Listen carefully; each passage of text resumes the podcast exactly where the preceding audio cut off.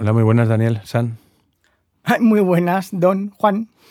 Yo quiero que de ahora en adelante me llames señor Miyagi. Hace más de 20 años que no me hacían ese chiste. ¿En serio?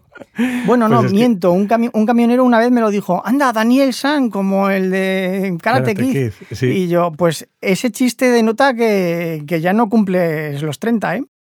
No, ¿sabes por qué te lo cuento? Porque el otro día yo no había caído en la cuenta lo de Daniel San. Eh, el otro día estuve con Diego y con Alejandro de Farmanutridos, por cierto, magnífico podcast. Estuve en una colaboración con ellos y me dijo, ¿sabes qué ocurre? Que cada vez que, me, que oigo lo de Daniel Sanz me viene a la cabeza lo de Daniel San. Ah, pues yo pensaba que eran jóvenes. Sí, lo son, pero no tanto, quiero decir, no son imberbes.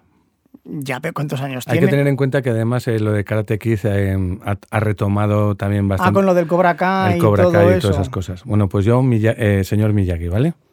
Y Don. tú, Daniel San. Don Juan, Muy bien. Oye, ¿qué empezamos? cuando usted guste. Pues vamos a darle. Muy buenas lo que sean cuando Eso es lo que me quería decir, que dijo, te lo quiero decir en directo para ver tu cara. Sí, sí, sí. No esperaba que, que- que- que alguien te lo hubiera dicho, pero sí, la verdad es que tiene pinta de muy recurrido, como el venga revenga, ¿no? Pues no había caído en lo de venga, revenga, pero Ahora, el venga revenga, pues desde parvulitos, me lo decía la monja eh, Sor Josefina. Venga revenga. ostras, Sor Josefina, me encanta ese nombre, qué bien queda. Parece un nombre hecho para llevar Sor delante. Sí. Disculpe, Pues que le era, que- era un encanto. Sor Elena y Sor Josefina eran mis monjitas en... Bueno, pues en para, lo, parvulitos. para lo mayor que es, tiene buena memoria. Es que calaron, dejaron buena, buena impronta en mí. Con forma de, alpargata. Alpargata de monjas, sí. pues decían, sobre todo Sor Josefina decía que yo iba para cura. Y bueno, todavía está riéndose mi padre y mi madre.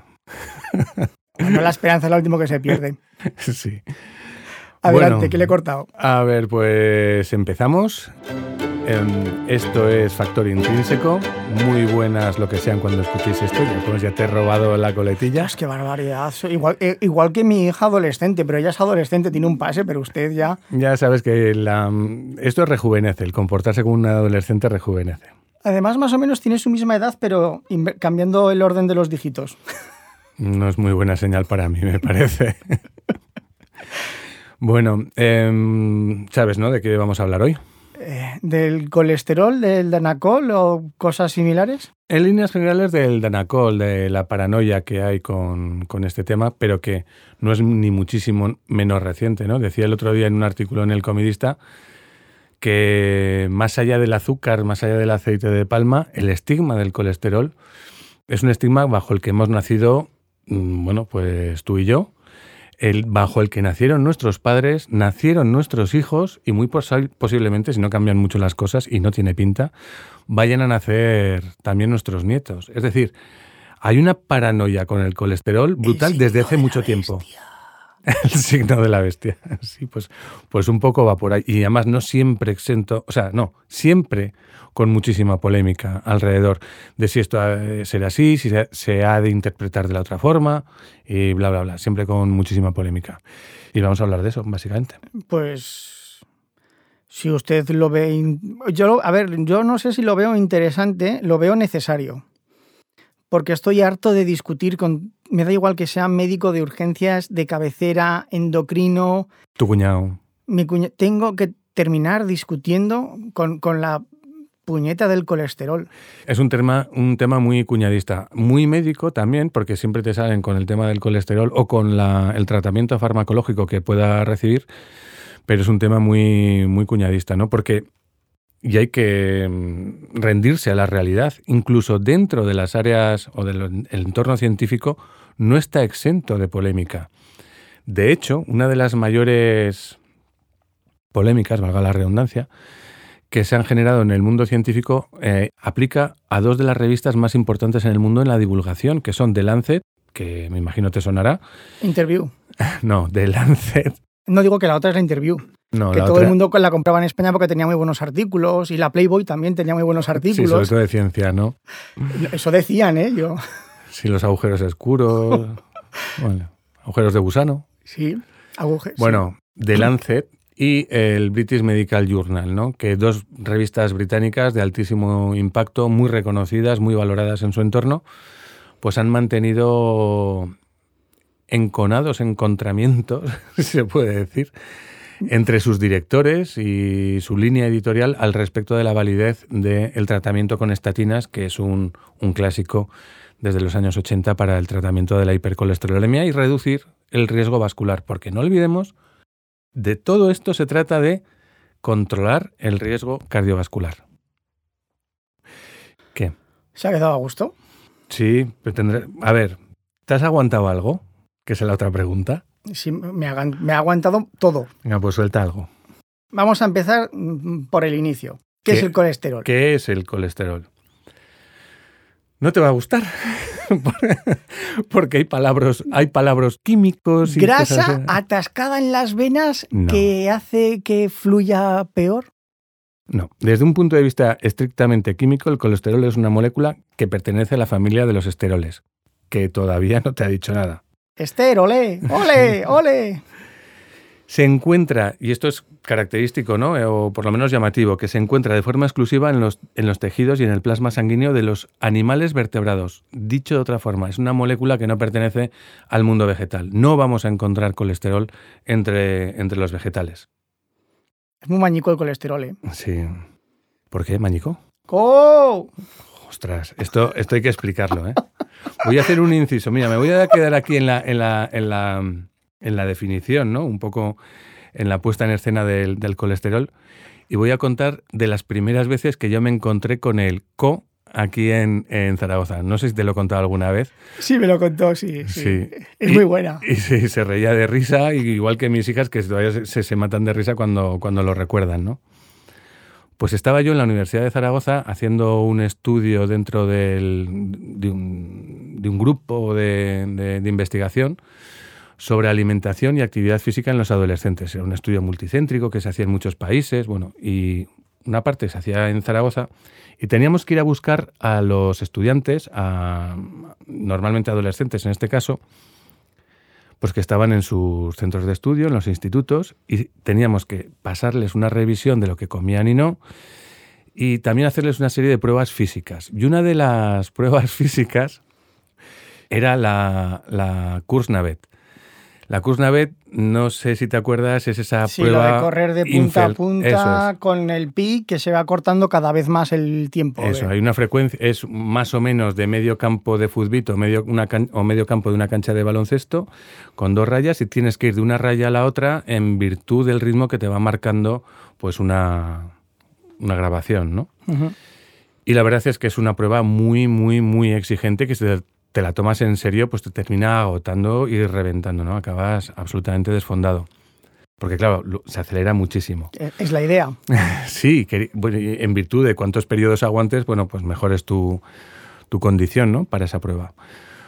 El caso es que uno de los chavales pues lo estaba dando todo y además se notaba que estaba picado con otros dos o tres que todavía quedaban porque conforme no lleguen hay un árbitro, entre comillas, que los saca. Tú fuera, tú, fuera, tú fuera y quedaban tres y se estaban dejando ahí el alma y al final eh, uno de esos tres sale, los deja a los, otros dos, pero absolutamente desfondado, jadeando como un loco y cuando pudo decir algo, lo primero que dijo a todos los que le estaban esperando era casi potocó, casi potocó, casi potocó. Y yo miraba a todos los demás como diciendo, ¿En qué habla? ¿Este será, rumano, polaco? ¿Qué está hablando? Y el caso era que lo que estaba diciendo era casi poto, casi devuelvo, casi vomito, co, que es en aragonés tío. O sea, casi vomito tío, casi vomito tío. Bueno, realmente tío no es, es tú, es mañico, es chico, es... Eh, sí, pero sí. No tiene traducción. Que es que además mucha gente, muchas veces cuando viene alguien de fuera, le dicen, pásame soco. ¿Qué pasa, co? Pero co. Cámbialo por tío. Y funciona, ¿eh? pásame eso, tío. Y por chico, y por mañico, y por cenutrio. O sea, lo cambies por lo que cambies, funciona. Pero lo curioso es que un auténtico autóctono puede hacer una, una, una conversación con cuatro palabras más el co. ¡Eh, co! ¿Qué co? Pero co, mira co, chico. Pero co, anda co, tira co, que pues co. Pues eso, yo estaba a bolos, no entendía nada, el casi potoco. Bueno, total, retomamos la definición del, colesterol. Bueno, Has empezado diciendo que es esa grasa que se atasca en las venas y bla, bla, bla. Bueno, lo primero que hay que decir antes de los efectos negativos del colesterol es que tiene no efectos beneficiosos, es que es absolutamente indispensable para el normal funcionamiento de nuestra biología, ¿no? Por ejemplo, en condiciones normales em, mm, ayuda, bueno, sobre todo, ¿dónde se acumula el colesterol? ¿La mayor parte del colesterol sabrías tú dónde se acumula? por lo que veo en las fotos de internet, hmm. en las venas. La mayor concentración de colesterol está por este orden en el hígado, en la médula espinal y en el cerebro. En el cerebro también hay colesterol. sí, pero no en los vasos, o no tiene por qué haber en los vasos sanguíneos, sino que está precisamente formando parte de las membranas de las células que forma el tejido nervioso. Pero usted sabe estas, estas fotos que cuando entras en muchas páginas ve una, vena que por ahí no, no cabe ni nada. Sí. ahí llegaremos. es dantesco, asqueroso, rocambolesco, grotesco. Co. Co. Ahí llegaremos, pero llegaremos luego. Aparte de formar parte de la membrana celular de todas nuestras células, es el principal precursor de la síntesis endógena de vitamina D. Es decir, nosotros tenemos una capacidad de fabricar vitamina D, pero precisamos colesterol para fabricarlo a partir de ese chasis, vamos a llamarlo así. También de la bilis, esa mala bilis, esa mala sangre que... Usted tiene de eso, ¿eh? Mucho. Casi el 80% de Don Juan es, es bilis. Mentiroso. La bilis, la bilis es esa sustancia que sirve para la digestión de las grasas que están presentes en la dieta. ¿Vale? Eh, ¿Colesterol bueno o colesterol malo? Ahora llegaremos, déjame que acabe con las definiciones. También va a estar presente en muchísimas de las hormonas esteroideas, como cortisol, cortisona, aldosterona, y de las hormonas sexuales, progesterona, estrógeno, testosterona, y em, también desempeña un papel importante en la sinapsis cerebral. Y esas son las partes buenas. Lo que ocurre es que como muchas de las cosas en exceso, cuando se acumula, pues puede darnos problemas. Y ahora tú es cuando tú me preguntas lo del colesterol bueno y el colesterol malo. No existe. No existen. ¿No vas a decir nada? Es que ya, ya os lo he preguntado antes, pues continúe. Yo estoy esperando que me responda. A ver, realmente no existen como tal el colesterol bueno y el colesterol malo. El colesterol es uno. Lo que sí que existen son Em, sustancias de transporte del colesterol que tienen un recorrido positivo o un recorrido negativo. Entonces, cuando tenemos muchas sustancias de transporte que tienen recorridos negativos, es decir, que sueltan colesterol allá donde no debería de fijarse, le llamamos a esas partículas LDL o colesterol, colesterol malo. Y aquellas otras partículas que recogen el colesterol y lo llevan a una especie como de Almacén. Centro de, sí, almacén, centro, o más bien. Centro logístico de distribución. Centro de reciclaje, que precisamente para aprovechar y fabricar esa vitamina D, esa bilis, esas hormonas, etcétera, ese es el HDL y es a lo que se le llama, vulgar o coloquialmente hablando, el colesterol bueno. ¿Cómo se sabe si una persona tiene el colesterol en unos valores aceptables, equilibrados. Vale. Ahí quería llegar, porque precisamente en eso ha cambiado bastante el paradigma con respecto al colesterol. Me explico. Em, y aquí lo tengo que unir con el tema de la dieta mediterránea y Ansel Keys, que fue el padre putativo de la, de la dieta mediterránea. En los años 50, se vino a plantear que mayor cantidad de grasas saturadas y de colesterol en la sangre, colesterol propiamente dicho como tal, como sustancia, era un factor de riesgo para la enfermedad cardiovascular, para, para lo que se llama arteriosclerosis, propiciado por la arteriosclerosis, esa enfermedad em, vascular. Y el caso es que a día de hoy, bueno, a día de hoy no, y desde hace 20 o 30 años incluso, ya se tiene bastante claro que la cantidad del colesterol circulante no tiene o no, es no tiene nada que ver o no es indicador por sí solo ni muchísimo menos con respecto al, al riesgo cardiovascular o al riesgo de arteriosclerosis.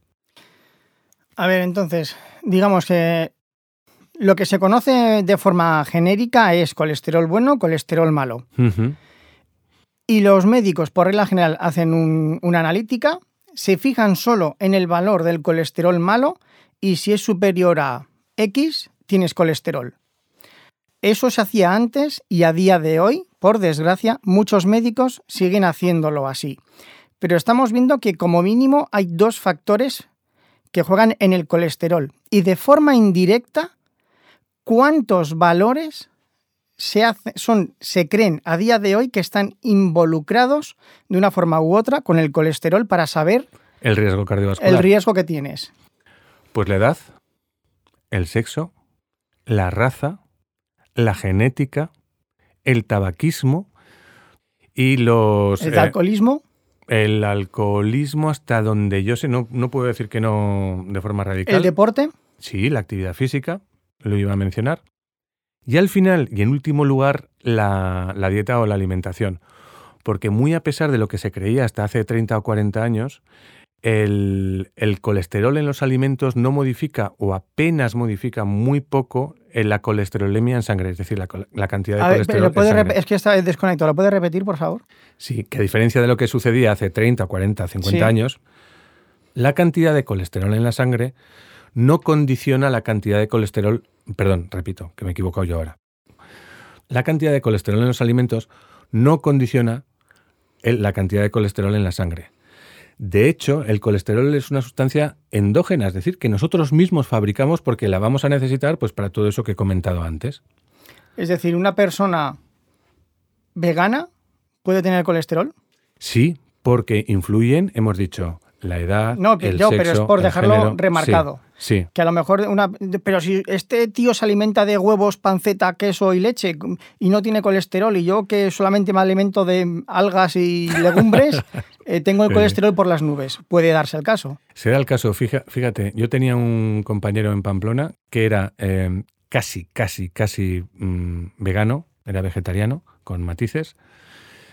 Practicaba o corría habitualmente, entrenaba entre 12 y 15 kilómetros diario y de vez en cuando pues eh, se apuntaba a una prueba ¿no? de, competición de media maratón o de maratón, pero además sistemáticamente.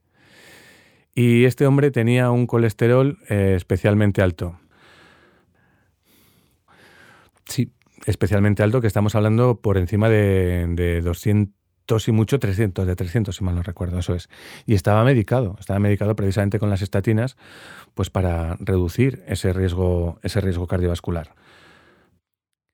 Los padres precisamente del- de las advertencias al respecto del colesterol en el año 1961, que fue la Asociación Médica del, la Asociación Americana del, del Corazón, salió a la palestra en 2013 y comentó que no, que parecía que en virtud de las nuevas evidencias no había razón alguna al respecto de dirigir a la población general las advertencias que sobre el colesterol en los alimentos se habían venido realizando en las últimas cuatro décadas. Esto fue en el año 2013. ¿eh?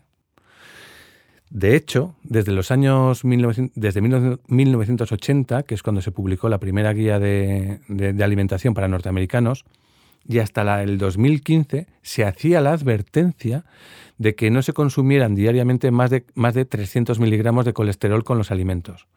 Pues en las guías del 2015 esa recomendación desapareció. Y es bastante llamativo lo que a día de hoy mm, nos encontramos precisamente en las guías de alimentación para reducir el, el riesgo cardiovascular, precisamente en esta Asociación Norteamericana del Corazón.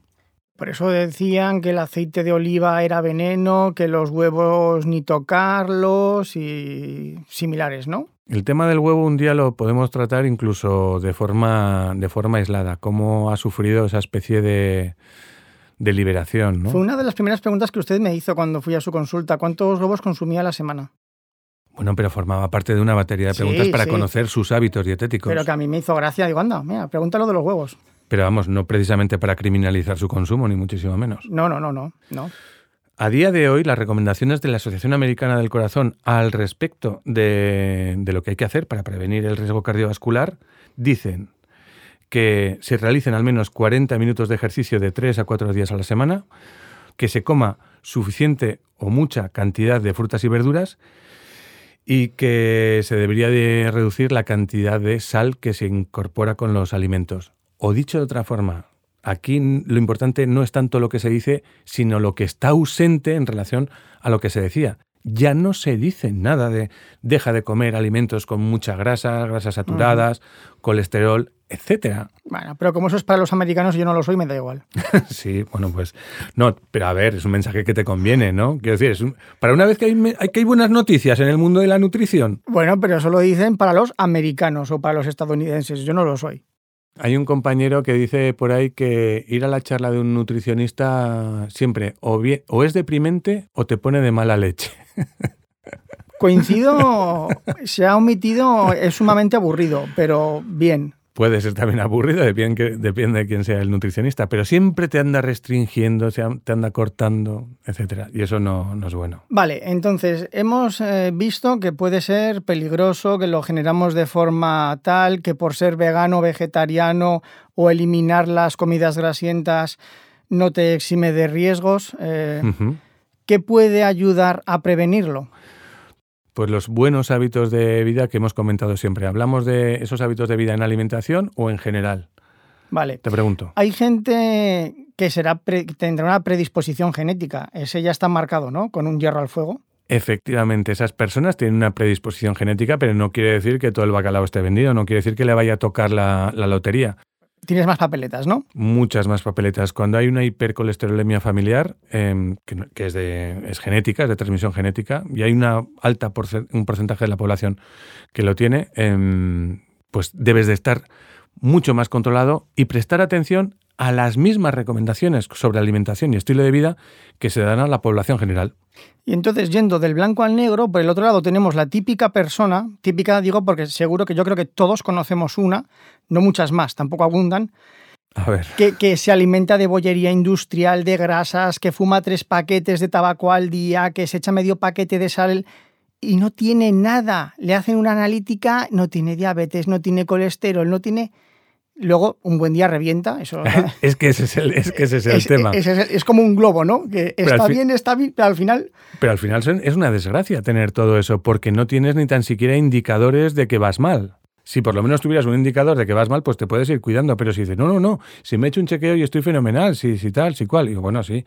Hasta que, como tú bien dices, un día vas a ir y, revientas. Pero eh, entonces, claro, tenemos esos dos. también existe esta gente del otro extremo.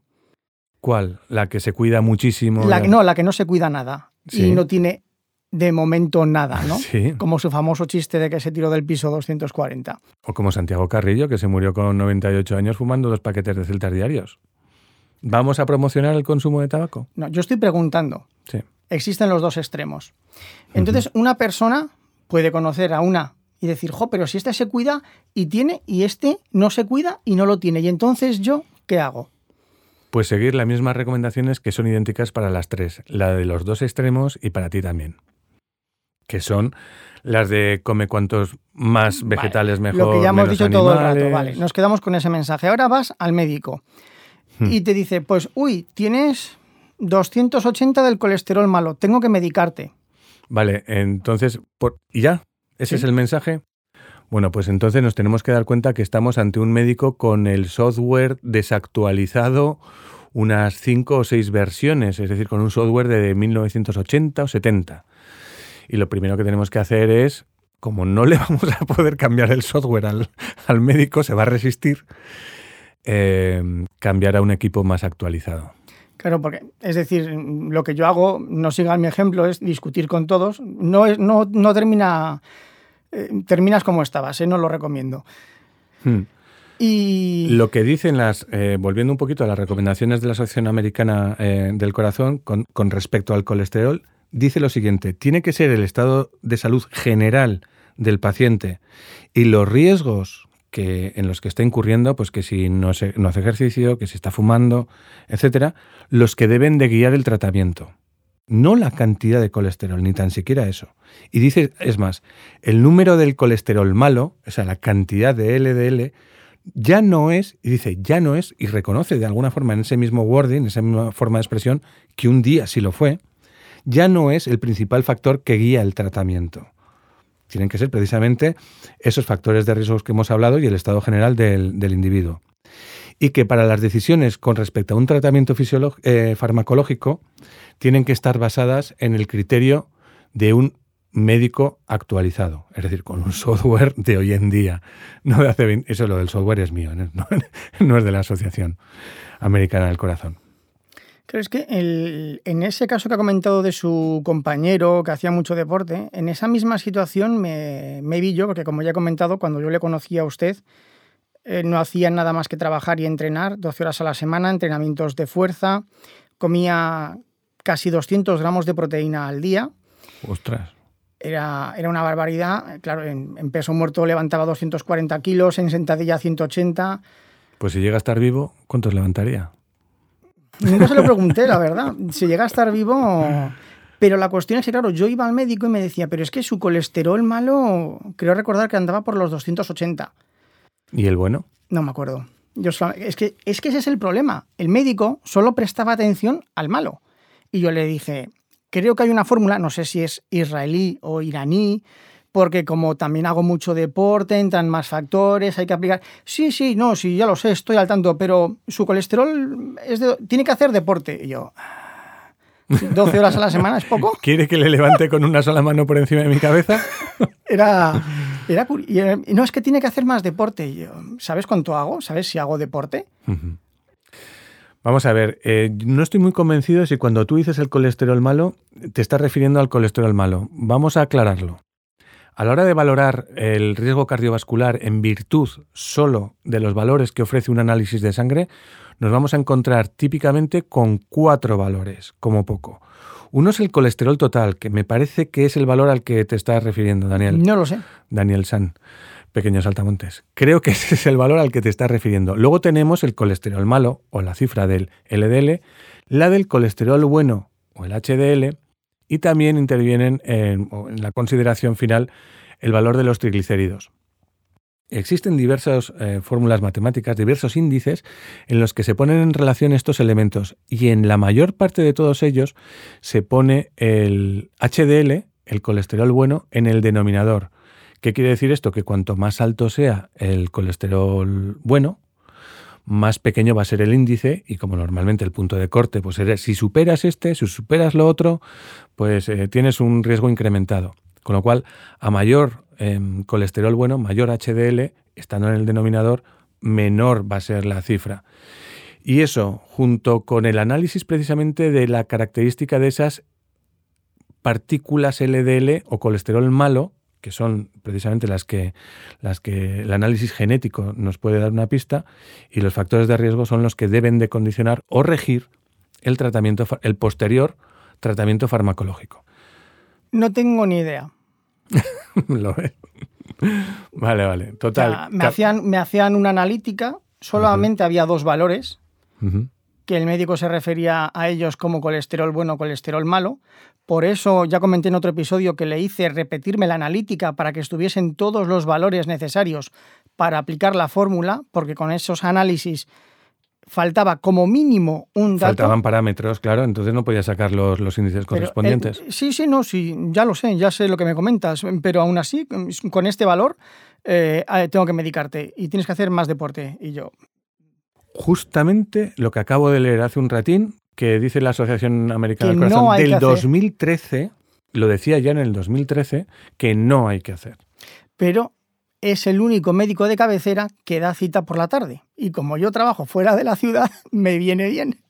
Pero debo, debo decir en su favor que si yo le insisto, mm, me termina escuchando. Que, bueno, que no es poco. no es poco, ¿eh? No es poco. Igual era simplemente porque bueno, me estoy temiendo por qué pueda ser, porque le aburría, porque le tenía miedo y digo, mira, le voy a seguir la corriente, porque si no, me veo. Puede ser, puede ser, pero a mí me, a mí me vale, ¿sabes? Vale. y entonces, em, estamos repitiendo todo el rato lo mismo, ¿no? No, yo creo que vamos bien, que se está haciendo bastante llevadero y mm.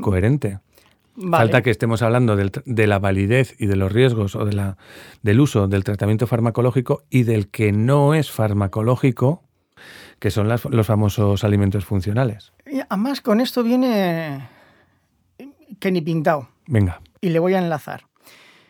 Al fin de cuentas estamos hablando de tuberías. Y entonces yo... Tuber- Tuberías, te decía el menos. Tuberías. Tú sí.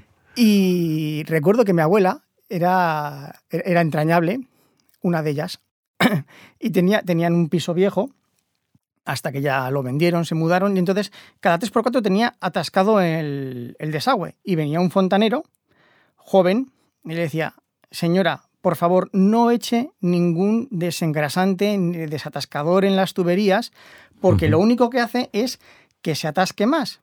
Entonces, simplemente agua caliente, por favor.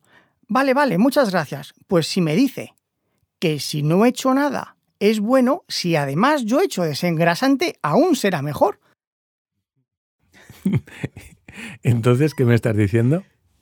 ¿Cuál es la pregunta? la Ocurre algo con esto. No tengo colesterol. Pero como no tengo colesterol, si además tomo este medicamento, esto que Vale. anuncian por la tele, que me ayuda a evitarlo, pues aún tendré menos colesterol. Vamos, a- antes que a lo que se anuncia en la tele, vamos precisamente a la estrategia farmacológica de recomendar a un colectivo, de, un cierto colectivo. ¿Es una lo- estrategia los- farmacológica? ¿Es correcta esa expresión? Hombre, la del, la del Danacol, Benecol, Naturcol, no. Esa es una, una estrategia suplementadora o complementadora. Vale, Entonces Pero existe la, del médico de cabecera, que Eso es, que es que, por, farmacológica. que por sistema usted tiene 50 años, tiene el colesterol por encima de 200, de 200 que, o de 220 o 230 y le voy a recomendar estatinas. Y esto es precisamente el, el punto de la discordia entre The Lancet y del British Medical Journal. The Lancet defiende de alguna forma esa, estrategia ¿no? Mm, farmacológica.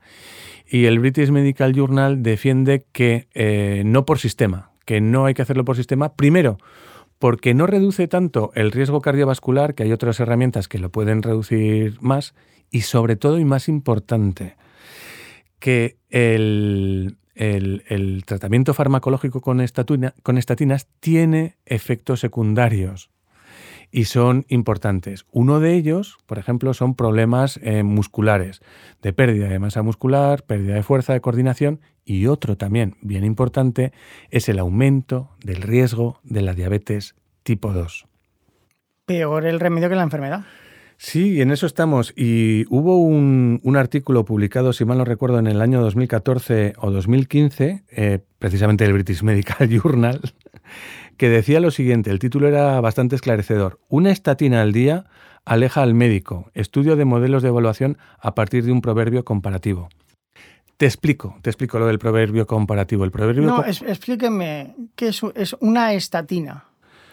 Una estatina es un- una, una familia de, de fármacos precisamente para reducir ¿Y el se riesgo encuentra de forma natural? ¿En un Sí. plato de estofado, en un No. plátano, en una manzana, La un higo? Me alegra que me hagas esa pregunta, que parece que está pactada, pero no, pero, pero es interesante. No, no lo está. Estaban originalmente presentes, o la primera vez que los aislaron, en el año 1976 por un japonés de- cuyo nombre no me puedo acordar, que lo aisló en no sé qué setas o en no sé qué hongos. Lo que ocurría, que si la aisló y contrastó que efectivamente ayudaba a reducir sobre todo las LDL, el colesterol malo, también em, provocaba unos gravísimos efectos secundarios que no me acuerdo ahora cuáles son. No son, o igual sí, pero, pero hasta el punto que no se pudo comercializar. Sin embargo, luego en el laboratorio, a partir del funcionamiento de estas estatinas, se diseñaron otras estatinas que no tenían esos efectos secundarios, pero tenían otros más suaves. Hasta el punto que en 1987 es cuando se autorizó la primera comercialización de estatinas en Estados Unidos. Y de, y de entonces, pues hasta parte. En Estados Unidos son bastante más de manga ancha con los medicamentos que en Europa, ¿no? La FDA, mm, sí, creo que sí. Creo que un poquito, sí. En, en- en Europa tenemos más, poco más el principio de precaución. Es decir, mm, y allí tienen el principio de demuéstrame que esto hace mal, hace algo malo. Es decir, en tanto en cuanto algo no, no puedas demostrar que algo te hace mal, en Estados Unidos tiran para adelante. Sí, pero es que hay que Estados- definir eh, qué es hacerme Ya, mal. claro, claro. Bueno, pues ahí hay, supongo, unos factores, unos elementos para valorar y ponderar sobre el riesgo y beneficio de- de- del uso de determinadas sustancias y los aplicarán, me imagino que con rigor. Me has dejado a medias con lo del el artículo del, Sí, no, del- no, continúe, del- continúe. del BMJ. Es que si no, me aburro tanto que se me va la cabeza y me olvido de las preguntas. Usted, como las recuerda, se- sigue hilando. Lo voy a. Voy a, voy a dar un, un amplio rodeo para llegar a, a todo esto. Qué extraño, no me lo esperaba. Mis hijas en la cena se desesperan también. Y dice, papá, para contar una cosa terminas hablando de 400. Sí, sí, sí, las, co- las comprendo. El caso es que son interesantes, son, a mí me resultan interesantes. Y luego cuando cuento las cosas, dicen, ah, pues mira, esto también era interesante, esta Mire, derivada. Mire, le voy a volver a interrumpir. ¿Sabe qué me pasa a mí? A ver, sí, que tienes eh, déficit de atención. Sí, pero es muy curioso porque mientras rabo con usted me daría cabezazos contra la pared. Pero luego Por el sonido, por el sonido no lo haces. Sí, eh, correcto. Pero luego escucho el podcast y digo, pues no está tan mal. Es curioso. Lo voy a tomar como un cumplido. Vale. A ver, tú sabes. Bueno, no es, no es algo fijo, ¿eh? no, es, no es algo que yo tenga una, una confianza cierta en que esto sea así, pero ¿tú te has dado cuenta que en cualquier libro de autoayuda relacionado con la salud, en algún artículo de revista o dominical, o es- aparece una manzana como epítome de la salud? Sí, y los ponen en los programas estos para los abuelos, lo ponen en la mesa. Eh, eso es. Sí. Vale, pues muy probablemente, y esto es una reflexión que me he hecho eh, conmigo mismo, deriva de un proverbio em, americano que dice, o por, lo- por lo menos anglosajón, que es One apple a day keeps the doctor away. Es decir, una manzana al día mantiene alejado Ah, al al, al- al médico, ¿no? Y yo creo que con, que con ese proverbio, que es bastante conocido en el mundo anglosajón, bueno, pues han, han representado siempre la salud, o ya representamos toda la salud con una manzana, ¿no? Yo creo que es porque la manzana es la fruta estéticamente más fácil de encontrarla bonita. Hombre, pues hay peras muy chulas, ¿eh? Sí, pero es más difícil. Y, porque y tienen- plátanos. pero tienen más manchas que la manzana. No, la, tiene una forma más esférica, que algo que sea simétrico siempre es más agradable. Ah, estéticamente, yo creo que la manzana es el más chulo de los alimentos. ¿Y un par de cerezas? ¿Una fresa?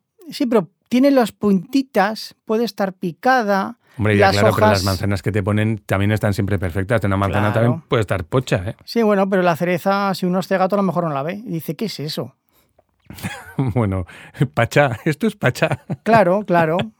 Además, mire, lo, lo asocia con Pacha, con el alcohol, con la fiesta y ya. claro, se claro, para desmadran. adentro.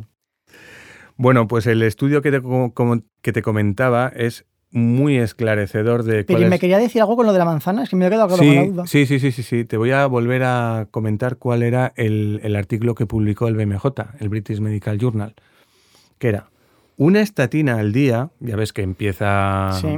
por el mismo esto, una estatina al día aleja al médico. Sí. Dos puntos. Estudio de modelos de evaluación a partir de un proverbio comparativo. Fue espectacular lo que hicieron estos, estos señores. Plantearon la teoría de que en el Reino Unido a toda la población de más de 50 años no había por qué recomendarles estatinas para prevenir el riesgo cardiovascular.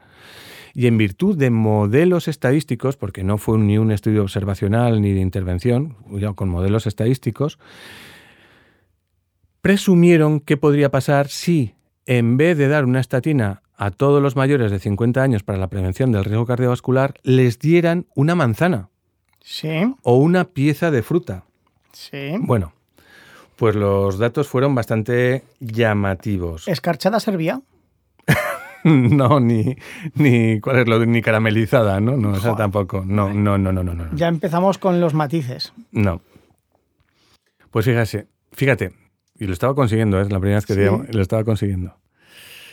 Fíjate, con las estatinas se prevendrían en el Reino Unido 9.400 fallecimientos al año. Sí. Y si en vez de estatinas a esa población se les recomendara manzanas Sí. o fruta, que lo dicen, no tiene por qué ser manzanas, Sí. ¿eh? que también puede ser, se prevendrían 8.500 fallecimientos.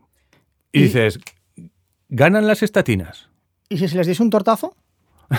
A ver, porque lo del tortazo. Voy a entrar al trapo. No lo sé. Pues no lo sé, yo tampoco, no formaba parte del modelo estadístico. Claro. ¡Que no bebas! ¡Zas! O que no fumes. ¡Que no fumes! ¡Zas! Vale, muy bien. Que te muevas, zas. Claro. Y al final, a, ba- a- a- a base de huir de los zas, Claro. correría. Claro. Pero hicieron un... y dicen, oye, pues las estatinas ganan, se previenen 9.400 fallecimientos. Pero la gran diferencia fueron, las grandes diferencias fueron dos. Que el consumo de estatinas tiene efectos secundarios importantes con relación al incremento Que si de los te casos genera de diabetes, de tipo 2, 2, hay más muertes relacionadas de forma indirecta. problemas musculares, cosa que no sucedería con el consumo de manzanas o de fruta. Y la segunda y más importante es el... El como, money, el cash. como a ti te gusta decir, lo- los jureles. Exactamente. Es decir, que lo de las estatinas tiene un precio desorbitado, no sé si estaba cifrado en no sé cuántos mil. Porque solamente es de compra en farmacia, recordemos. Sí, esto no lo venden en la gasolinera, ¿no? Claro. Es un fármaco con toda la ley de la ley, con su eh, posología, con sus mm, como efectos secundarios, Ujú. etcétera. Las manzanas no, y además son bien baratas. Más barato es todavía el tortazo que les daría yo. Y además dejarían de fumar, beber, harían deporte. Y satisfactorio, ¿no? Para ti también. Hombre, a ver Más si- barato y satisfactorio. si ti- Y luego está la otra estrategia que no es farmacológica, que es la que tú me comentabas antes, la de la de, bueno, pues la de tu abuela, ¿no? Pues si yo estoy bien y todas estas cosas, y además me tomo algo que no ayuda a que lo eleve, Claro. pues tanto mejor, que es el tema de el Danacol, Benecol, Naturcol, etcétera. Proactive también es otra marca, en este caso de Unilever. ¿Qué tienen estos productos que supuestamente ayuden a, ayuden a bajar el colesterol sanguíneo? Pues tienen lo que se conoce como esteroles, es decir, sustancias de la misma familia que el colesterol, pero de origen vegetal. Tienen esteroles o, o est- o estanoles vegetales, que lo que hacen es inhibir la absorción del colesterol que está presente en los alimentos. Pero ya nos hemos dado cuenta que, bueno, ya hemos comentado precisamente que el colesterol presente en los alimentos apenas tiene impacto sobre el colesterol en la sangre. Y realmente muchos estudios terminan diciendo que sí, que efectivamente, que estos esteroles vegetales terminan bajando el colesterol en sangre, pero no reducen el riesgo cardiovascular, que es de lo que se trata. Dice, sí, mira, ya hemos bajado el, el numerito de 220, lo hemos bajado a 180, Ujú. pero ha disminuido tu riesgo cardiovascular, ¿se muere menos gente por tener el numerito más bajo? Y la respuesta es no. Un artículo de revisión decía, el, el artículo se llamaba seguridad, seguridad cardiovascular en el consumo de esteroles y estanoles vegetales. Y resume muy bien lo que acabo de comentar. Dice, aunque se han postulado presuntos perjuicios sobre la salud cardiovascular en la incorporación de esteroles y estanoles vegetales a partir de alimentos funcionales contra el colesterol, no hay pruebas concluyentes que así sea. Y al mismo tiempo dice, tampoco hay pruebas de que su uso reporte ninguna mejora en el riesgo cardiovascular, que es, en definitivas cuentas, de lo que se trata. No de bajar el número, sino de que te mueras menos. ¿Sirve para algo a la larga el tomar el Danacol, el Benecol o todos estos leches col? Pues para lo que realmente importa, no. Por mucho que lo diga Vicente del Bosque, Sí, eh, Sobera además, o el, el- tricicle. Esto que se encuentran el- en las coles de los danacoles similares Los esteroles vegetales, sí. no se vende en farmacia, lógicamente se puede encontrar en qué otros alimentos mucho más baratos y accesibles. No te creas, no es fácil. En, en los aceites vegetales se pueden, se pueden encontrar. Sí, pero no me va a ver un vaso de aceite. Efectivamente, y es que además que la cantidad que habría que tomar de alimentos vegetales que contienen esteroles vegetales debería ser muy grande para alcanzar la cantidad que está presente en, en estos alimentos funcionales. Hay que recordar que el efecto beneficioso de la reducción del colesterol en sangre, que al final no vale para nada, acabamos de decir, pero ese supuesto efecto beneficioso se alcanza con una cantidad de un gramo al día de esteroles vegetales. Comiendo lechuguitas y tomando aceite, eh, aceite de oliva, hay que tomar una auténtica burrada para llegar a esa cantidad, con lo cual no sale a cuenta. Mm, Vale. Muy bien. Y eh, sí que quería hacer un llamamiento, no sé si te veo con ojo de Torrendo Light. No, pero, Pero- haga el llamamiento porque yo quiero hacer una reflexión final. Vale, em, yo quiero hacer un llamamiento a que la gente busque, evidentemente lo, encontrará en las notas del episodio, encuentre y busque el documental de la televisión, televisión francesa Colesterol, el gran engaño. Hace una sucinta y maravillosa revisión de la historia de- del colesterol en las recomendaciones dietéticas y en las recomendaciones farmacológicas para decirnos pues que hemos estado considerando el colesterol un poco por encima de lo que deberíamos haber hecho. Y nada más, que es un, em, un contenido, un documental francamente interesante. Todo esto me parece lógicamente muy bien y uno tiene que estar informado y saber de qué van las cosas, pero esto genera un gran problema y es con el médico. Ya, el, software del médico. Porque estamos diciendo que le, yo voy, ya me ha pasado a mí y le habrá pasado a muchos, que el médico insiste en que tiene que tratarte y él lo hace porque realmente está convencido de que es lo mejor para ti.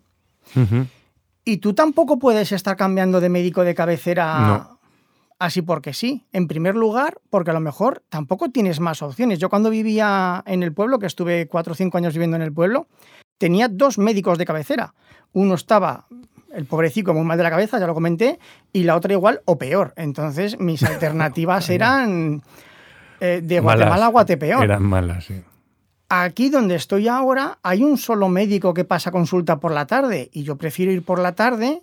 No puedes, no tienes otra. Que, tener que coger horas del trabajo para, para ir. Eh, y, y por mucho que uno esté informado y sepa qué tal, si el médico insiste en que tiene que medicarte para bajarlo y no consigues hacerlo razonar, ahí tienes un problemón.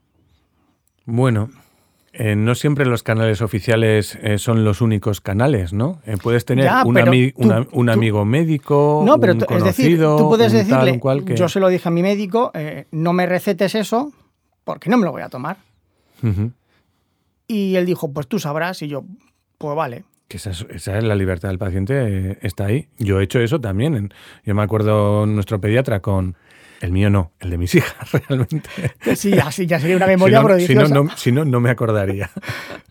me acuerdo con el, pediatra de nuestras hijas y dice, pues le tienes que dar, meter en cuando tal estas gotitas de vitamina D. Y digo, no se las voy a dar. Y digo, no, no, que no te las tienes que ir a comprar, toma, que las tienes aquí. Y digo, vale, vale, dámelas. Y por acabar la conversación, ¿eh? Y digo, pues muy bien. Muchas gracias, muy amable. Qué, majo que es. Y luego se fue a la farmacia al punto limpio. Y yo, sí, mire, eh, vitamina D, aquí ya tienes, para el uso que tú quieras. La enviáis donde queráis. Está en uso. O sea, está en fecha. Y ya está, simplemente dejarlo, que una cosa es estar informado y otra cosa que eso no te va a eximir de tener que discutir o buscar la forma de torear a tu médico o decírselo claramente. Vale, intentar, a ver, intentar razonar con él suele ser un buen primer paso. A veces no siempre. Sí, claro, yo lo he intentado y, y, a veces se puede y a veces no. Vale. Una de las cosas que sale al final del documental este que acabo de mencionar, Colesterol, el gran engaño, es que en los títulos de crédito, en la entrevistadora, que entrevista precisamente a personalidades que en el mundo académico y científico pues han tenido algo que decir con el tema del colesterol, se oye, mientras están saliendo los títulos de crédito, una voz en off que le pregunta, la entrevistadora, a todas estas personas, ¿y usted conoce su cifra? Se refiere a la cifra del colesterol total. Y la mayoría son, no. Y yo, pues dice, sí, recuerdo unos análisis que me hice que tenía... No, no, no, no me acuerdo. Otro le contesta, pues no, ¿debería preocuparme? el propio... Es decir, el numerito famoso con el que abrían los anuncios de Danacol, el colesterol por encima de 200, que te ponía las, te ponía las orejas rojas y te causaba mucho pavor, eh, bueno, pues no sirve para nada. para, bueno, sirve para ponerlo en contexto y necesitamos mucho contexto, aparte de ese número. Vale. Pues ahora ya Torrendo. Ponemos Torrendo Light con su música correspondiente. Muy bien. Y yo, antes de que se me olvide, eh, quiero ponerme, ponernos una medallita, poner a esta sección una medallita, porque creo que han retirado el cerdito Peggy 10 de AliExpress. Ah, es verdad, es verdad, si me lo comentaste hace unos días. Sí, sí, sí, sí. Es que cuando lo estaba usted, recuerda que mientras lo estaba comentando, lo busqué en directo en AliExpress y lo añadí al carrito de la compra porque digo, en algún momento lo compraré se lo no te puedo creer. Que... ah, me lo ibas a regalar. Se lo iba a regalar para tenerlo aquí en el estudio. Qué grande. Y cuando fuésemos a dar paso al Torrendo Light, dejara usted que lo activase para que hiciese el gruñidito, ¿vale? Y me llega un buen día una notificación, el producto que usted tenía en, la, cesta? de la compra desapare ya no está disponible. Yo, ¿y qué tenía en la cesta de la compra? Digo, ay, el cerdo. Y lo digo, no está. Lo he buscado en inglés, en español, con sinónimos. Ha desaparecido de AliExpress. Y me resulta, cuando menos, curioso, sospechoso, alarmante. No, eh, es, glorioso que hayamos ejercido ese efecto sobre AliExpress. Los chinos ahora es, un programa súper escuchado en, Pekín y alrededores. Beijing, que dicen allí. Sí, allí. Pues y entonces, bueno, pues han dicho, oye, estos chicos de... Porque a fin de, cuentas, tengamos en cuenta que es una chorrada, pero es un juguete, ¿no? Y además en AliExpress no estaba promocionado para niños, pero ha desaparecido me han quitado la sorpresa que le quería dar, pero le doy otra, lo han retirado. lo que sí que me ha gustado mucho más es el regalo que ha escogido, que has escogido, ahí que lo estaba haciendo tan bien. Iba muy bien. El regalo que has escogido en su sustitución. Me ha regalado un sifón vintage.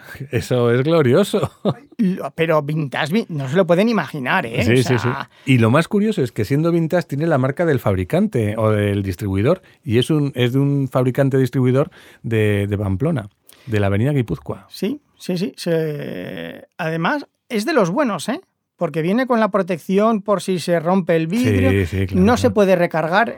Ahora la gente pensará en estos modernos que le pones una y tal. Bueno, modernos, modernos. Lo tenían mis padres, ¿eh? Bueno, pero ahora están reviviendo y este tiene el capuchón metálico incluso y tiene una pin... Había tres. Había tres. Dos eran de la pitusa con el capuchón de plástico y dije, hombre, este es de Pamplona y encima es más guay, lo voy a Me sabe malo que no ponga el año. Un tío detallista. Hombre. Y don Juan me ha traído una, ensalada de algas congeladas picantes. de una línea de distribución de cuyo nombre no queremos acordarnos. El wakame con, ensalada de wakame. Ya, les probaré y ya les diré. Y lo otro, y lo otro con, ah, el que el queso el Gouda. Que por fin he encontrado, que me estaba costando encontrar el no el semicurado, sino el añejo, el Gouda añejo. Este no es que haga escamas, pero pero casi ya, ya es ya es como te gusta a ti más recio. Es que don Juan insiste que, a ver, que a mí me gustan todo, incluso el queso de brie me gusta. Que te gusta incluso el malo. El queso malo te gusta. Incluso el queso de brie. Espera, espera, espera. ¿Te gustan los tranchetes? En el microondas, a lo mejor con alguna comida Digo mala. tranchetes, no queso, mm. no edam en láminas o en lonchas, no, los tranchetes. Es, pero eso no es queso, ¿no? No, es que creo que no lo es, por eso te digo, es que eso no... No, yo para mí, no, y los quesitos tampoco, no entran en la categoría de queso, para vale. mí. Vale. A mí me gusta el, este que, se te seca la boca, que te echas un trozo de queso a la boca y se te seca. Sí, sí, sí. Son que se salen escamas como al jabón con claro, tintas cortas. Claro, claro. Que, no es que no me gusten los otros, pero es que están en otra liga. Oye, un torrendolay rapidito porque nos hemos ido por, por las ramas. Que el otro, el otro, día descubrí que existe la dieta keto o la, la cetodieta, la dieta cetogénica basada en el perfil que forman los dedos de tus pies, de tus pieces. ¿Cómo te quedas? Pues pensaba que era algo digno del mundo today, pero no. Y dije... Entonces te dicen que si tus dedos forman una línea recta desde desde el pulgar con todos los demás alcanzan la misma altura, o si los tienes, vamos a decirlos, en un, en un ángulo todos más o menos uniforme, o si los tienes que el dedo siguiente al, pulgar es eh, más, alto que el propio pulgar y luego los otros, bueno, pues en virtud de cuatro morfologías de, de pie o de los dedos de los pies, tienes una dieta keto a tu, a tu medida. Y yo levantándome a las 5 de la mañana para ir a trabajar, tú. Tú, por si acaso, te me has venido eh, con, chancletas de estos, con todos los dátiles al aire. Sí, estoy en mi casa. y estoy pensando que qué dieta keto te, te, tocaría. Es asombroso. No repite, me estoy conteniendo para no hacer el chiste. O sea, dejé de decir ese nombrecito ya. ¿Keto? Sí. no sé cuál es el chistecito, pues pero lárgalo. Tú te agachas y yo te...